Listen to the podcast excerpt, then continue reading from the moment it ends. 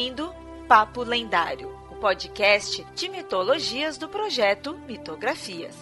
Quer conhecer sobre mitos, lendas, folclore e muito mais? Acesse mitografias.com.br.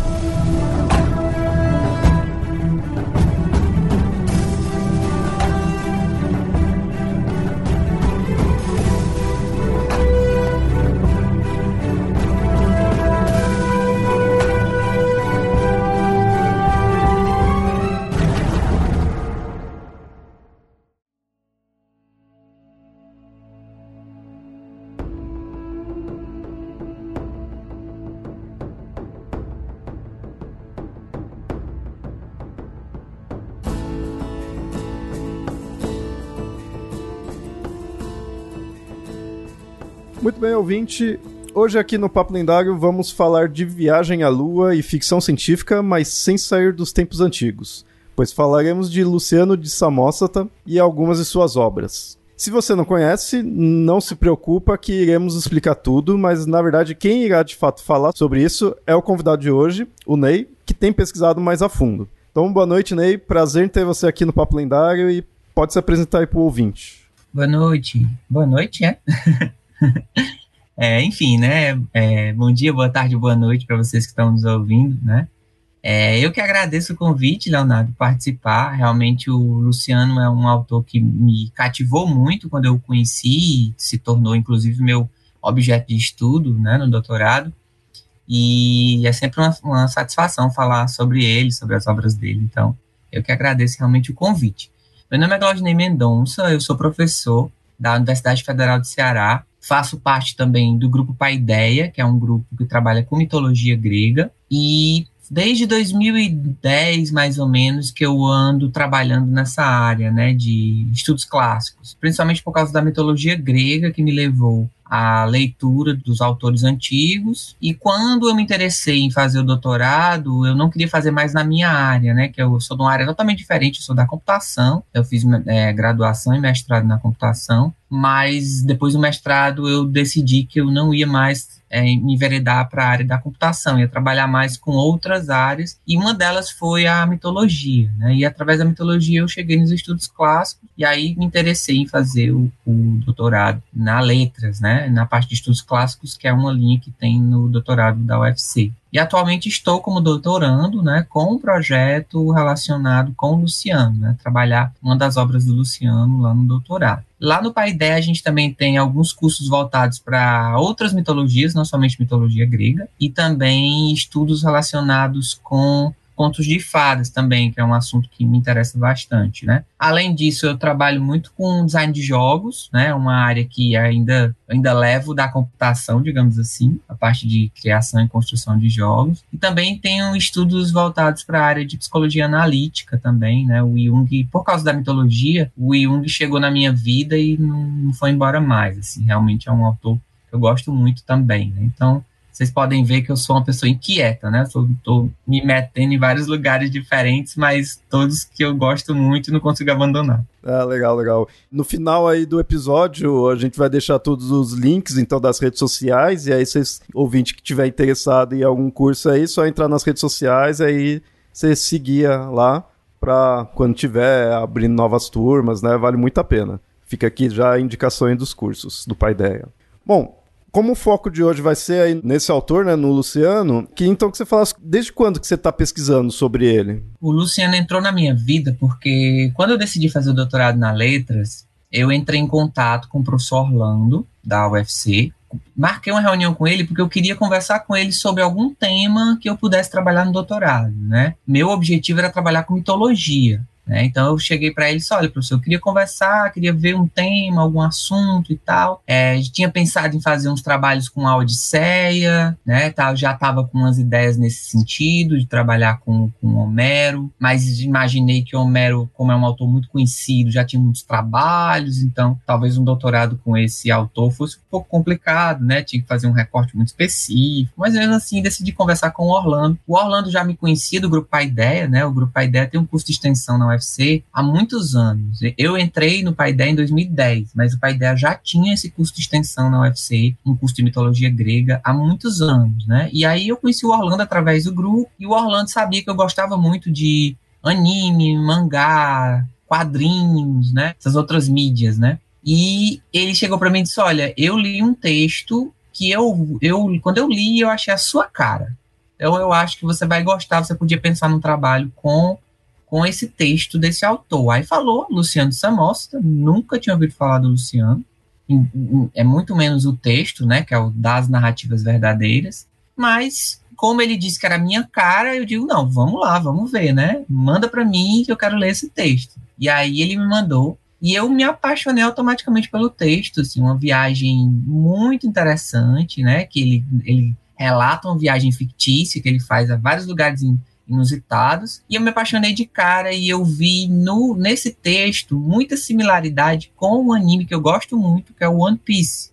E aí eu disse, gente, não, eu preciso fazer um trabalho com esse texto e preciso fazer alguma relação com o universo que eu gosto de anime, de mangás e tudo. E aí foi aí que eu tive esse contato. Isso faz uns cinco anos, cinco, seis anos, eu acho que a primeira vez que eu conversei com o Orlando, né? E desde essa época eu ando pesquisando, eu ando lendo os trabalhos dele, né? Já publiquei alguns artigos sobre algumas obras do, do Luciano e estou me aprofundando no estudo do Luciano, exatamente porque agora entrei no doutorado, né? E vou passar aí mais quatro anos debruçados com o Luciano e com o Eiichiro Oda, que é o autor do One Piece também, né?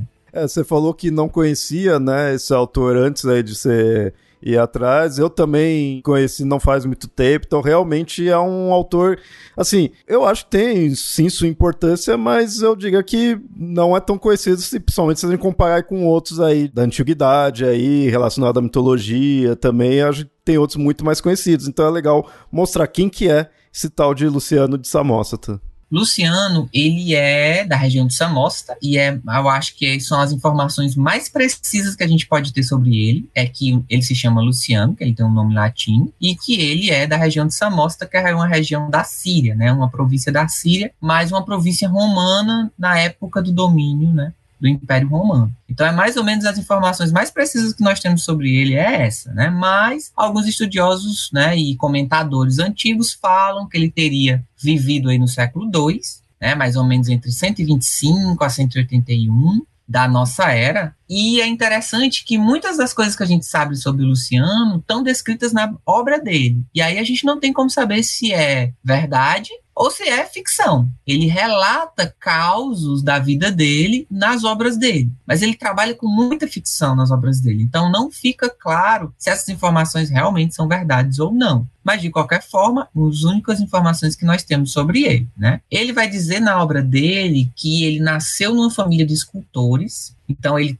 teria uma espécie de, legado, né, para manter. Só que nas primeiras tentativas dele de polir uma pedra, ele quebra uma pedra de mármore e traz um prejuízo enorme pro tio dele. Ele apanha por causa disso e aí ele decide que não é, não nasceu para ser escultor. E aí ele vai estudar e vai se dedicar à retórica, vai se tornar advogado, vai viajar por vários lugares atuando como esse orador e depois vai enveredar por uma linha mais filosófica. O trabalho dele é uma mistura do diálogo filosófico com a comédia, inclusive é atribuído a ele essas primeiras experiências de misturar, né, de forma mais efetiva, a linguagem da comédia com, a, com o diálogo filosófico, que é muito famoso pelo Platão, né, os diálogos platônicos é, se popularizaram muito, né? Então ele vai pegar essa forma de narrar, né, de apresentar um, uma narrativa e vai misturar com a comédia. E aí ele vai se tornar escritor com mais idade, né? Depois que ele viaja muito e atua muito como advogado, ele decide se tornar escritor. Ele volta para a região de Samosata, né, para poder escrever e tudo. Mas no final da vida dele ele vai acabar se tornando um burocrata no Egito. Ele vai acabar empreendendo essas atividades na burocracia egípcia. E ele é conhecido como escritor satírico, né? um escritor que trabalha uma certa acidez naquilo que ele fala, né? ele critica muito a sociedade da época dele, principalmente as questões relacionadas com a história, com os filósofos e com os poetas antigos. Ele é, é, reconhecido como fazendo parte de um movimento chamado Segunda Sofística, que é uma, um movimento que tenta recriar os clássicos, né? Então vai haver um resgate aos elementos clássicos. E aí eu acabei não me distanciando tanto da mitologia quanto eu achava que eu ia fazer, né? Porque os textos lucianos são repletos de elementos mitológicos, além de escritores da antiguidade, vários outros personagens, até da filosofia, muitos filósofos antigos também, ele vai trazer como personagens das suas obras, né, dos seus, dos seus trabalhos.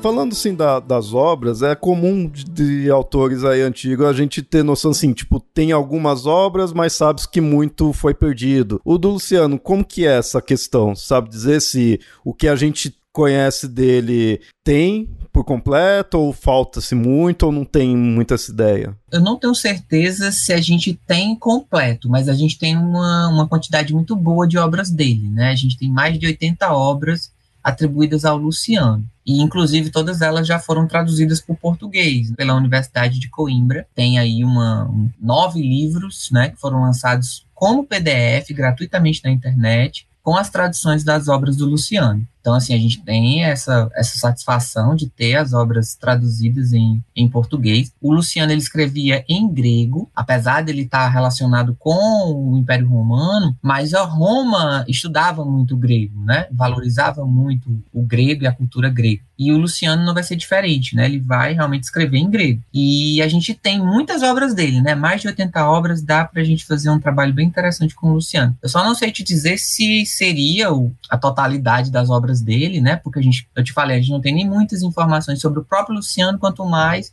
sobre o que ele produziu, né? Mas de qualquer forma, 80 obras já é aí um, um corpus bem interessante de trabalhar, né? E você citou que acabou não se distanciando tanto, né, da mitologia. Isso é interessante, pô, que aí até pro ouvinte, né, ver o porquê que a gente também tá falando desse autor aqui, já que o podcast foca a mitologia. É legal mostrar isso daí. Na obra dele, ele traz os deuses, é, cita, né, muitos deles, e só que é num aspecto bem diferente de poetas anteriores a ele. Exatamente. Ele vai se utilizar dessa cultura clássica antiga para fazer críticas. Uma das críticas que ele tem muito forte na obra dele é com relação à crença popular, né?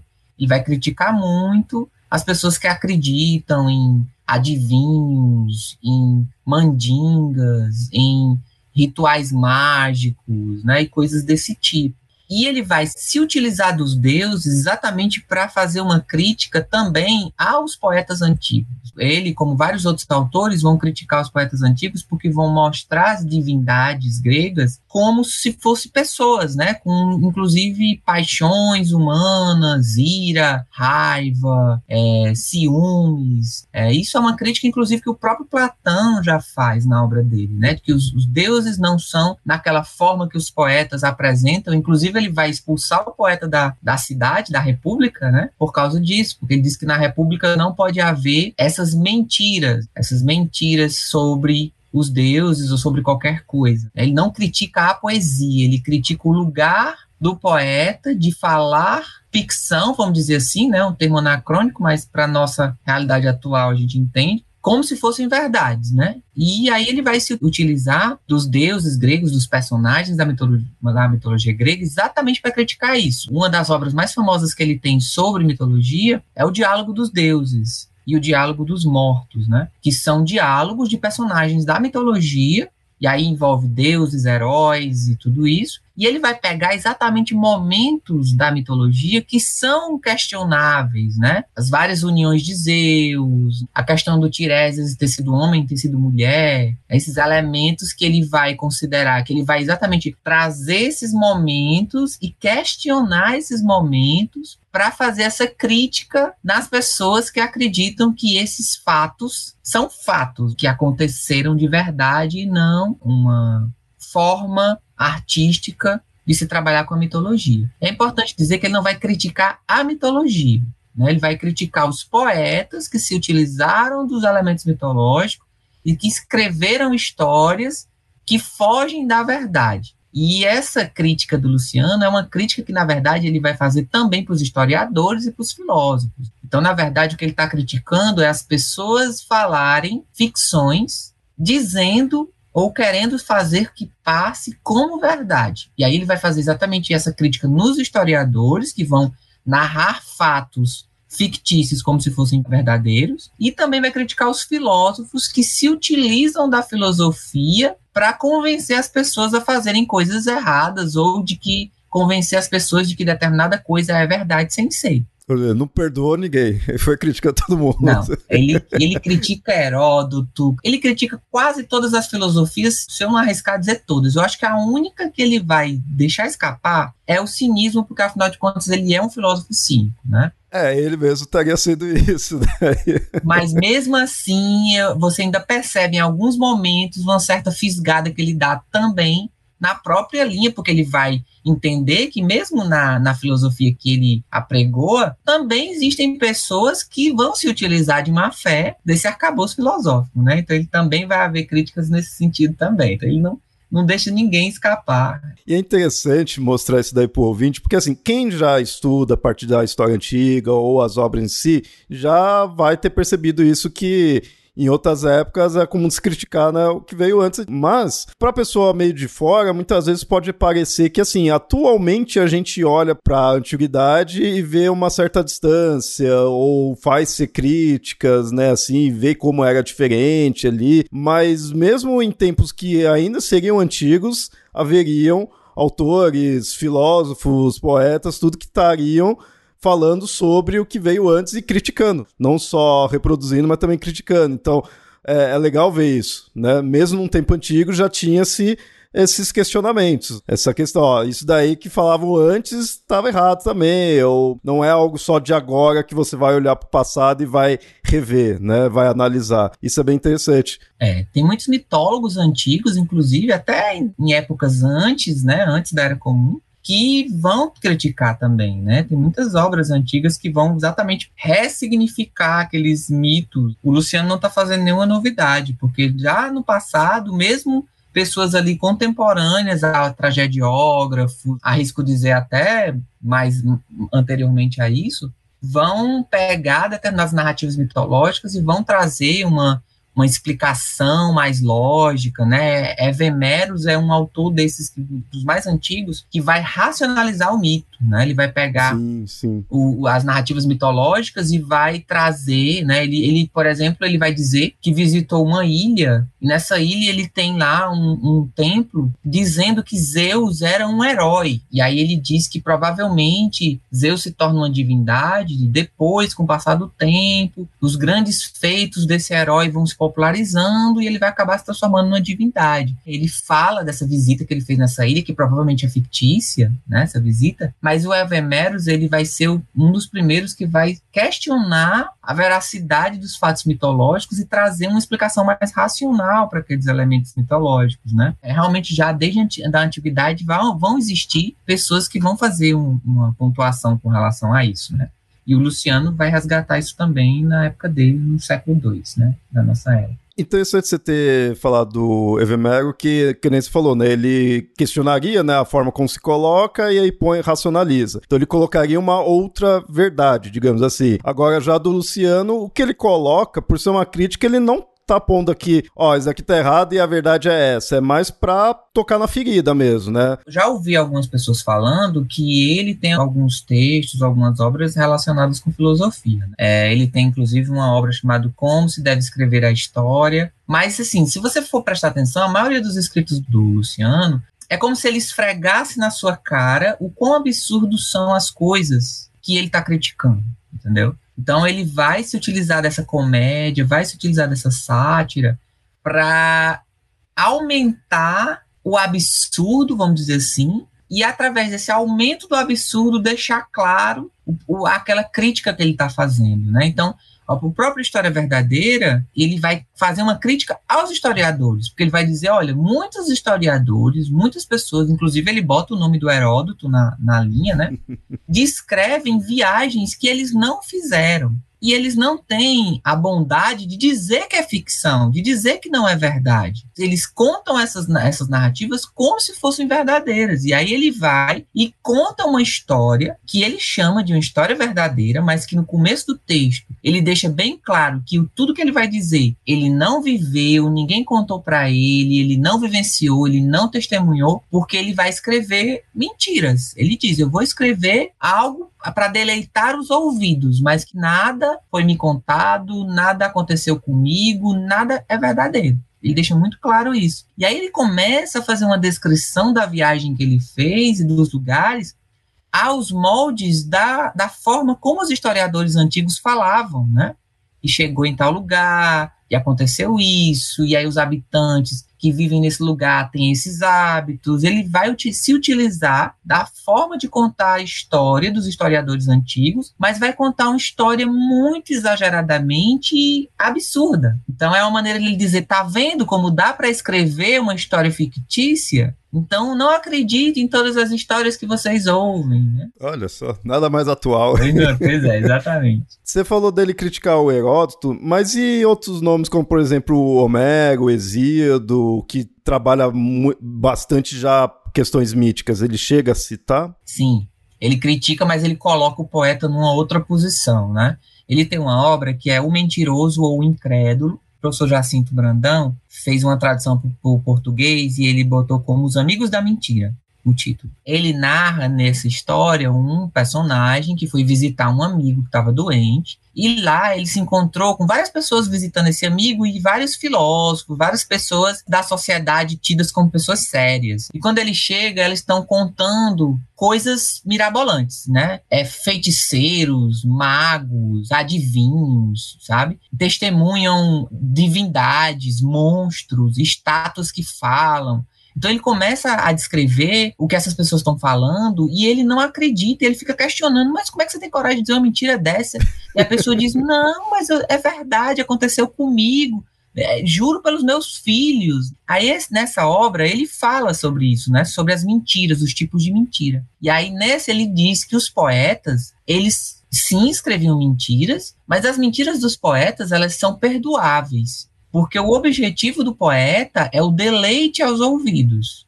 Então, as histórias que os poetas contavam eram histórias para que agradasse ao ouvido do público. E aí, por causa disso, as, as mentiras que eles contavam eram mentiras perdoáveis. Né? Ele fala de quatro tipos de mentiras, e das três primeiras ele diz que são perdoáveis, mas a última não, que é exatamente os historiadores. Os historiadores já não pode, né? Já é, não... não... porque se passa por verdade, quer se passar por verdade. Né? Olha, vou dizer que não, não tá de todo errado. Até que eu concordo. Porque no caso dos poetas, ainda sempre tem aquela coisa lá de tá. Foi inspirado pelas musas, né? Foi os deuses que inspirou. Então já vai toda aquela questão de entreter ali o público. É, exatamente.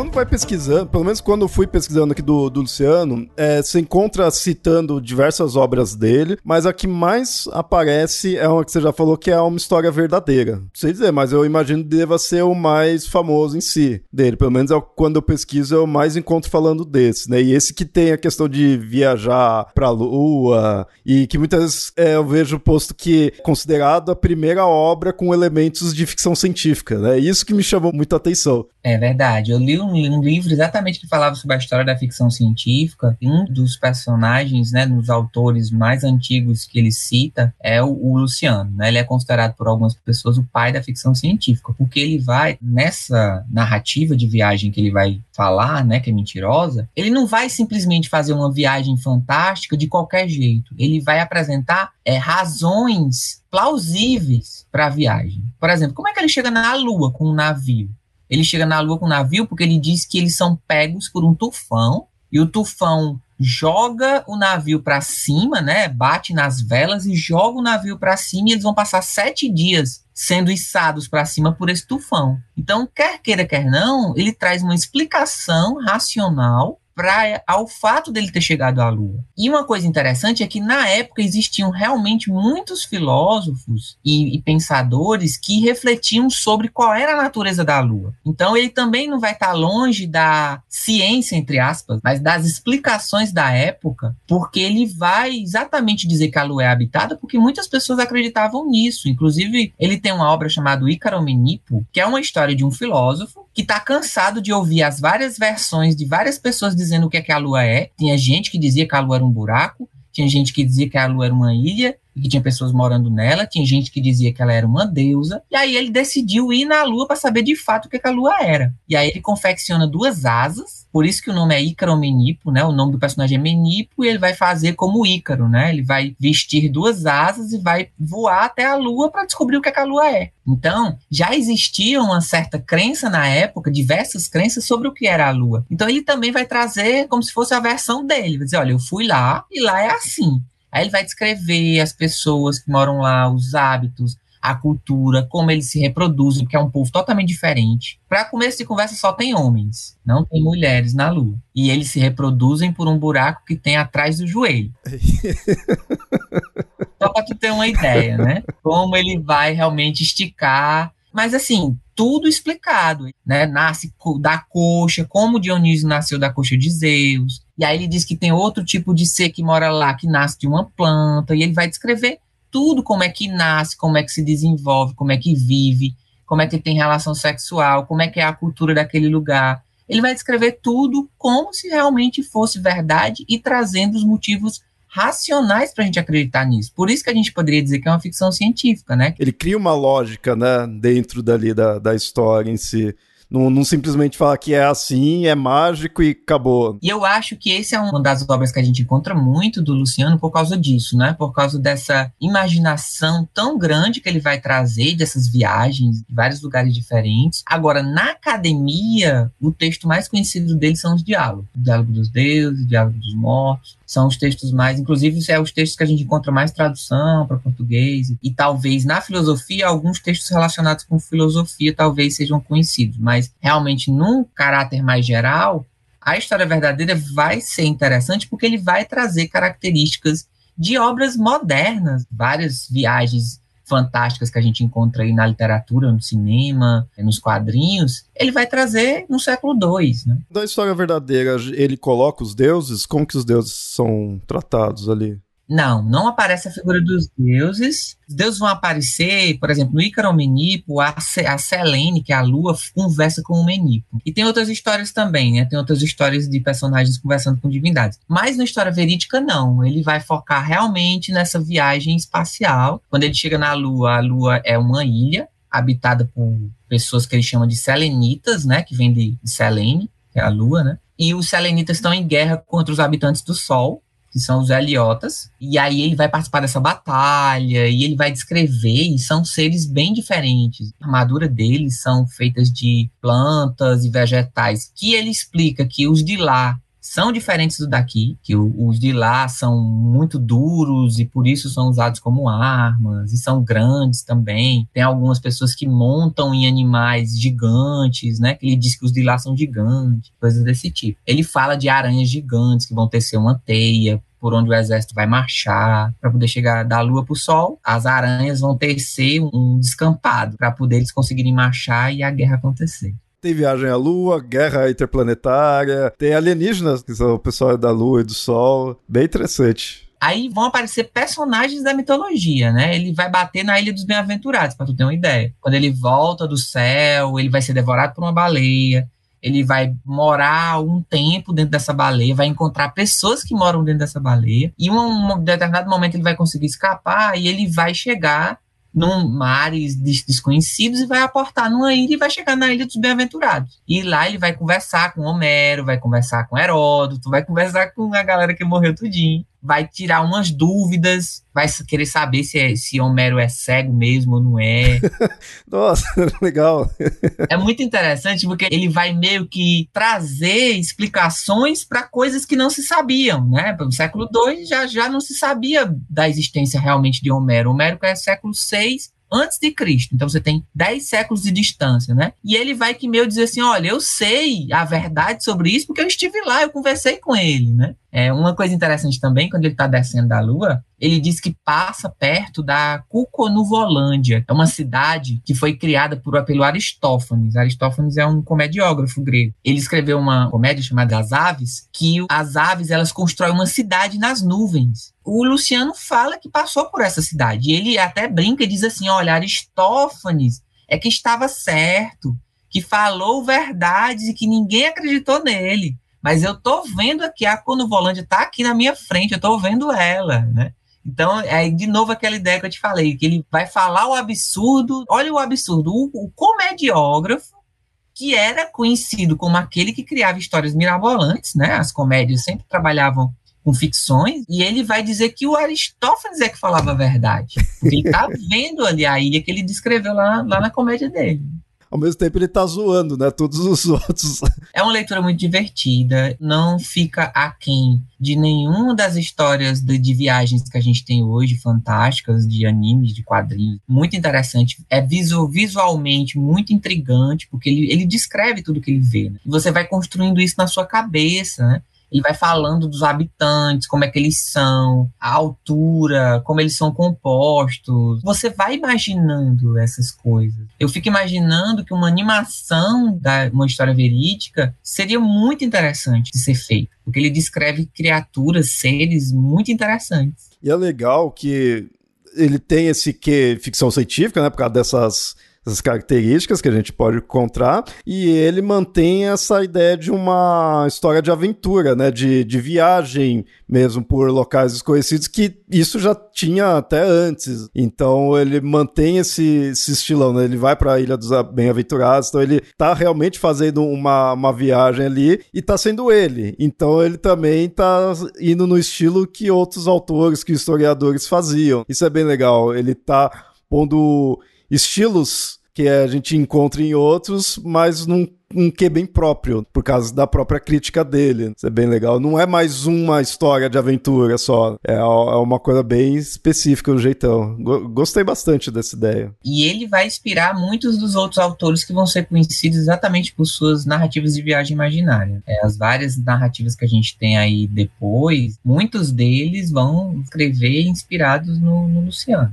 É, você foi até me falando, eu fui pensando em autores que vieram séculos depois, mais antigos que, que nós aqui, mas sei lá, é que eu não vou lembrar certinho quais seriam os séculos, mas tipo Gulliver, esses assim. É viagem, ele vai indo para outros locais. Tem um que é absurdo, mas não fica necessariamente aquele que mágico sobrenatural, fica mais aquela coisa assim, ah, é um local diferente, tem sua lógica. Foi me lembrando um pouco disso. Muitos dos outros não vão seguir realmente isso, né? A gente tem, por exemplo, o Ariosto, o Thomas Mann, Ciano de Bergerac, o próprio Swift, que tu falou, né, do, do, das viagens do Gulliver e tudo. Então, muitos deles, né, o Jacinto, ele, uma das obras dele, ele bota vários livros, né, ele até comenta que um, um, trabalho sobre a recepção do Luciano é um trabalho que merecia ser feito com mais propriedade, né? Ele até cita que tem alguns trabalhos que falam sobre algumas das, das recepções, né, dos autores que leram o Luciano, se inspiraram nele, criaram obras com essa inspiração, mas que realmente ainda é um trabalho que não é tão, pelo menos quando ele escreveu o livro, né,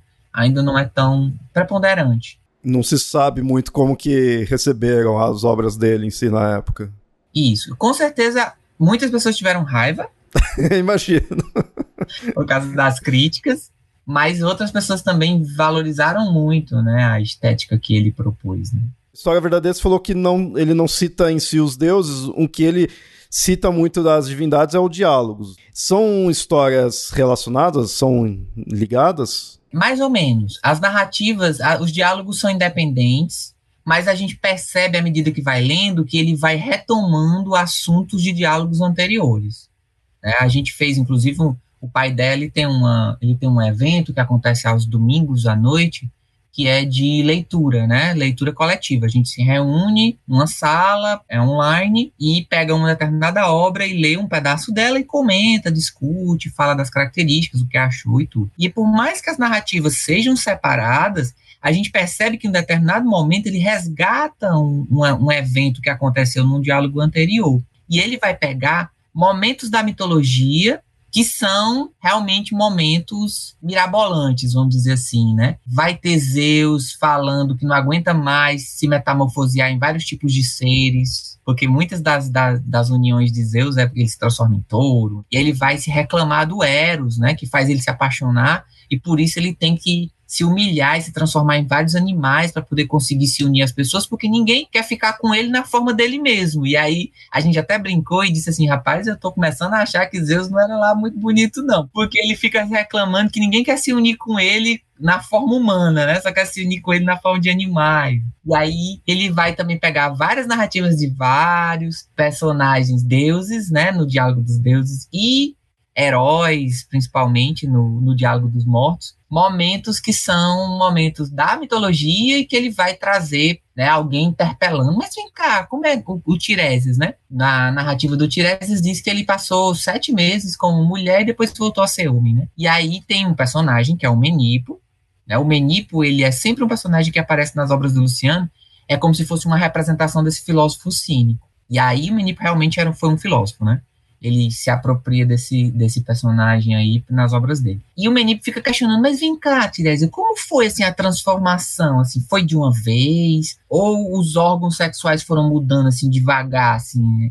Aí ele vai perguntando, e aí o Tiresias, mas por que você tá tão curioso? Não, mas é porque eu quero saber como é que foi, né? E aí, de novo, o Luciano criticando, assim, como é que uma pessoa vira uma mulher e depois vira um homem de novo, né? E aí, como é que essa mudança? É uma mudança mágica que muda tudo de uma vez? Ou vai mudando aos poucos, vai se transformando, né? O cabelo vai caindo. Ele faz até essa brincadeira, né? Que então ele vai pegar momentos da mitologia e vai botar diálogos exatamente questionando. É de uma riqueza muito grande. A gente estava comentando que um diálogo só, que às vezes é uma página só, né? os diálogos são curtos, mas ele faz referência a cinco, seis, oito, dez mitos diferentes, assim, no mesmo diálogo. E aí você fica zonzo, né? Com tanta informação mitológica. Quem não, não conhece mitologia, lê e passa despercebido, mas quem conhece mitologia começa a identificar. Olha, ele está falando dessa narrativa, dessa narrativa. Isso que eu, que eu pensei, parece aquelas obras com, com easter egg, né? Assim, que quem conhece que vai identificando, né? Assim, dessa bem legal isso daí. É, exatamente. No caso é o dos deuses, o do Tiresias é dos mortos, e aí tem o diálogo das cortesãs. Isso, ele vai pegar a figura da cortesã, ele vai pegar, na verdade, várias figuras do, do povo que era inclusive um, os personagens mais interessantes para comédia, né? Eram as pessoas do povo, né? E ele vai pegar, principalmente a figura das cortesãs e vai relatar como elas tinham um determinado influência na sociedade grega. Elas vão fazer os homens de gato e sapato, os caras que elas não queriam mais receber, choravam, espezinhavam, pediam para voltar e elas não queriam. Aí tinha alguns que não tinham dinheiro para pagar as cortesãs e ficava chorando porque queria se unir com fulana e ela não quer nada com ele porque ele não tem dinheiro. E ela diz: Não, você quer que eu morra de fome? Porque eu trabalho com isso. E é, e é muito legal porque ele humaniza muito a figura das cortesãs e esse prestígio que elas vão ter, de certa forma, né? Essa influência. Mas a gente vê também um pouco na obra a questão da marginalização das, das, personagens, né? Tanto que tem muitos personagens que dizem: a minha mãe e meu pai vivem perguntando quando é que eu vou deixar essa história de ficar com cortesãs e arranjar uma mulher da sociedade, tipo assim, né, da sociedade, uma mulher de família para casar? Então, a gente começa a perceber aí que é, não eram pessoas voltadas para o casamento, né? Era realmente uma, uma coisa mais no sentido sexual mesmo, ou de companhia, na verdade. E tem coisas muito curiosas nesse diálogo, inclusive um que eu achei muito interessante quando eu li, que ele fala de um personagem que a gente poderia dizer nos termos atuais, um personagem transexual, porque tem uma mulher lá na história que ela diz que ela, ela é um homem no corpo de mulher. E eu achei muito interessante isso no século II. Esse pensamento é bem interessante, né? Me chamou muita atenção. São diálogos bem interessantes. Eu escrevi um trabalho sobre, sobre as cortesãs também, num, num evento que era sobre sobre o feminino e sobre né, linguagens, literatura e, e, o feminino. E aí eu achei interessante, né, já que eu estava estudando Luciano, falar um pouco sobre a figura dessas cortesãs, como elas eram retratadas na obra do Luciano, que obviamente não significa que era um relato do, do da sociedade da época, porque o, o Luciano vai, né, não, não vai escrever fatos da sociedade, vai escrever a narrativa idealizada por ele. Mas, mesmo assim, a gente consegue perceber algumas características da, da figura da cortesã também. Oh, bem interessante, bem interessante.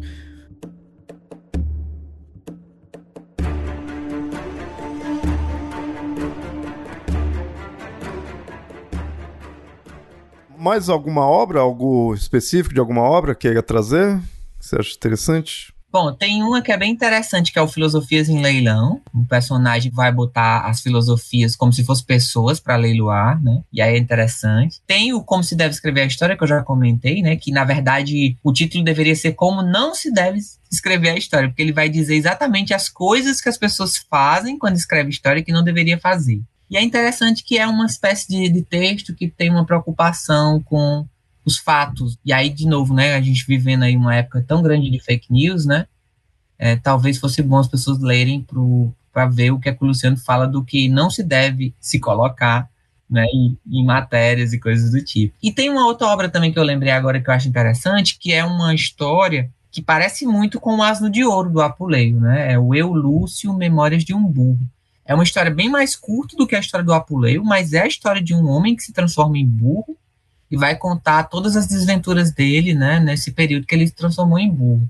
Ele tem um desfecho totalmente diferente do Apuleio, mas a gente pode imaginar que ou os dois beberam da mesma fonte, ou o Luciano vai se tornar de repente uma inspiração para o Apuleio escrever o Asno de Ouro, porque o Asno de Ouro também é do século II. É, isso que eu ia perguntar, né? Qual que é a, a data? É, ele é do século II também, mas ele é um pouquinho depois, né, do Luciano. Então, provavelmente houve aí uma influência, né? Tem como se dizer precisamente, mas alguém influenciou alguém na história, mas realmente é uma história que é muito interessante porque ela é parecida com a do, com a do Apuleio, só que ela é curta, né? Então, de repente, você consegue aí usufruir um pouco da narrativa desse Lúcio, que se transforma em burro, mas o desfecho é totalmente diferente e na narrativa do Apuleio ele vai descrever, obviamente, as cenas com mais detalhes, né? Que é um romance com 12 livros, né? Bem mais longo. É bem legal, bem legal.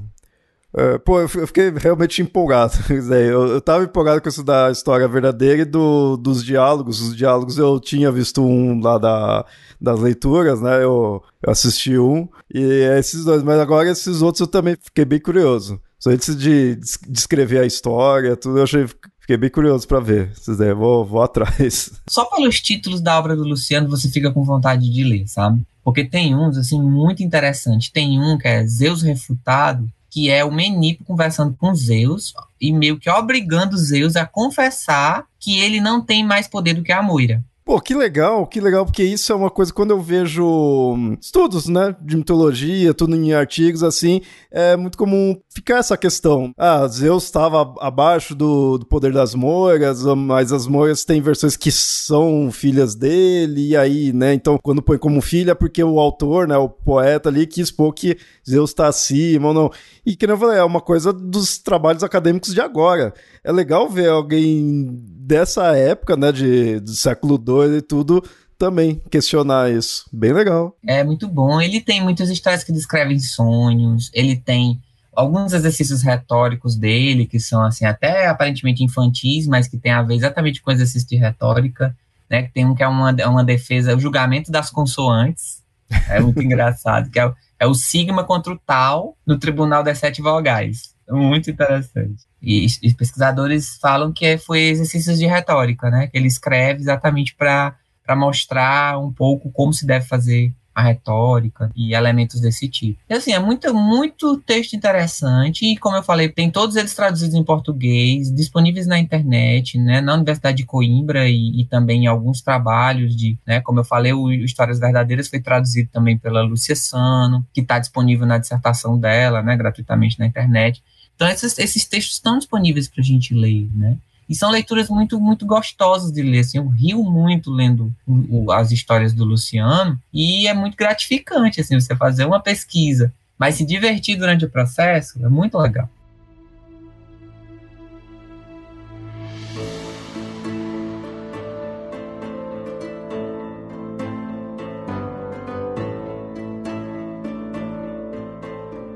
Bom, foi bem legal esse episódio, porque eu, como eu falei, né, eu conheci esse autor não faz muito tempo e aí me chamou a atenção pelas obras dele, por essa questão da história verdadeira, os diálogos dos deuses, né? Isso daí me chamou a atenção. Mas gravando aqui hoje, acabei conhecendo mais um pouco, me interessei mais ainda. E por ver essa questão assim, que, pô, do século II é algo antigo, e mesmo sendo antigo, ele já questiona coisas mais antigas ainda, né? Então, para quem é de fora, não tá tão acostumado com isso, é legal ver que isso era comum. E ao mesmo tempo também tem um que bem atual, que eu fiquei mais feliz é de saber que tem muita coisa aí já em português. Né? Isso é bem importante saber disso, então eu vou atrás aí também das outras obras dele. É, bom, Lei, muito obrigado por ter aceito o convite. É, com certeza aí os ouvintes vão gostar bastante do, do episódio. Faz suas conclusões aí que você tem aí do autor das obras. Também fica à vontade aí para passar contatos, falar aí dos cursos, né? Você citou no começo, mas passar os links, que aí no post vai ter todo o link aí pro ouvinte acessar. Eu que agradeço o convite, né? Como eu falei no começo, falar do Luciano sempre é uma satisfação para mim, né? Então fico muito feliz. É, quanto mais eu conheço as obras do Luciano, mais eu me encanto com as coisas que ele escreve. E um dos motivos de eu querer trabalhar no doutorado com ele é exatamente tentar fazer essa valorização dos clássicos, né? Às vezes a gente pensa que os textos clássicos são difíceis de ler, são cansativos, falam de de coisas que estão muito distantes da nossa realidade. Mas quando a gente lê o Luciano, a gente vê realmente que ele critica muita coisa e que a gente diz assim, gente, mas isso aqui eu vi semana passada, alguém falando algo desse tipo, entendeu? A gente vai realmente vendo como o texto, por mais que seja antigo, significa coisas ainda para a gente, né? Então, eu espero que tenha incentivado as pessoas a conhecerem um pouco mais sobre o Luciano Leiam o Luciano, vocês vão ver que as narrativas dele não devem em nada para as narrativas da atualidade. São muito gostosas de ler, são muito é, é, interessantes e curiosas e faz a gente rir muito. E aí fica esse convite para vocês conhecerem mais o Luciano e também conhecerem um pouco das atividades do Grupo Paideia. A gente tem um curso de extensão de mitologia na UFC, que atualmente está em turma, né? A gente está com uma turma, vai até o meio do ano, mas provavelmente a gente começa a nova turma depois. É, a gente tem as leituras aos domingos, que a gente Está sempre os domingos à noite realizando. E a gente tem também outros eventos. É, agora também a gente está com um evento chamado Paideoscópio, onde a gente faz uma reflexão sobre alguma obra é, contemporânea, alguma obra da, da cultura pop. Né? Atualmente a gente está discutindo Jornada nas Estrelas, né? falando dos episódios da, da nova geração. E também a gente tem as pós-graduações junto com o Instituto Dédalus, né, em mitologia grega, em contos de fadas e também mitologia comparada para quem tiver interesse. Quem não quiser fazer como pós, pode fazer como curso livre, não tem problema nenhum. Então vocês podem procurar o grupo Paideia, né, arroba Grupo Paideia no Instagram, o, o Dédalus também, arroba Instituto Dédalus, e o meu pessoal, para quem quiser me seguir, é arroba Glaudinei. Mas a gente divulga as atividades do Paideia pelo arroba Grupo Paideia, então fiquem à vontade para seguir a gente e acompanhar as nossas atividades, serão todos bem-vindos. Maravilha. Todos os links vão estar no, no post aí das redes sociais, do grupo, tudo. Então, ouvinte, espero que tenha gostado aí do, do episódio. Espero que, que vá atrás aí também das, tanto das obras do Luciano, quanto também aí das redes sociais do, do Paideia, que eu recomendo bastante aí os cursos. Então, espero que gostem. E a gente se vê então no próximo episódio. Tchau, tchau, gente.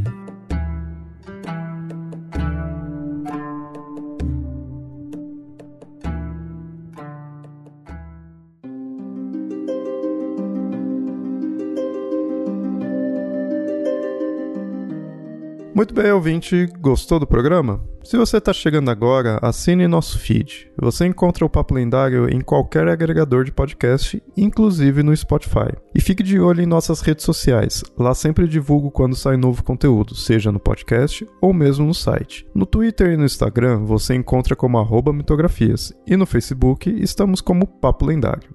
Esse episódio e todo o nosso conteúdo só existe graças aos nossos apoiadores que contribuem mensalmente.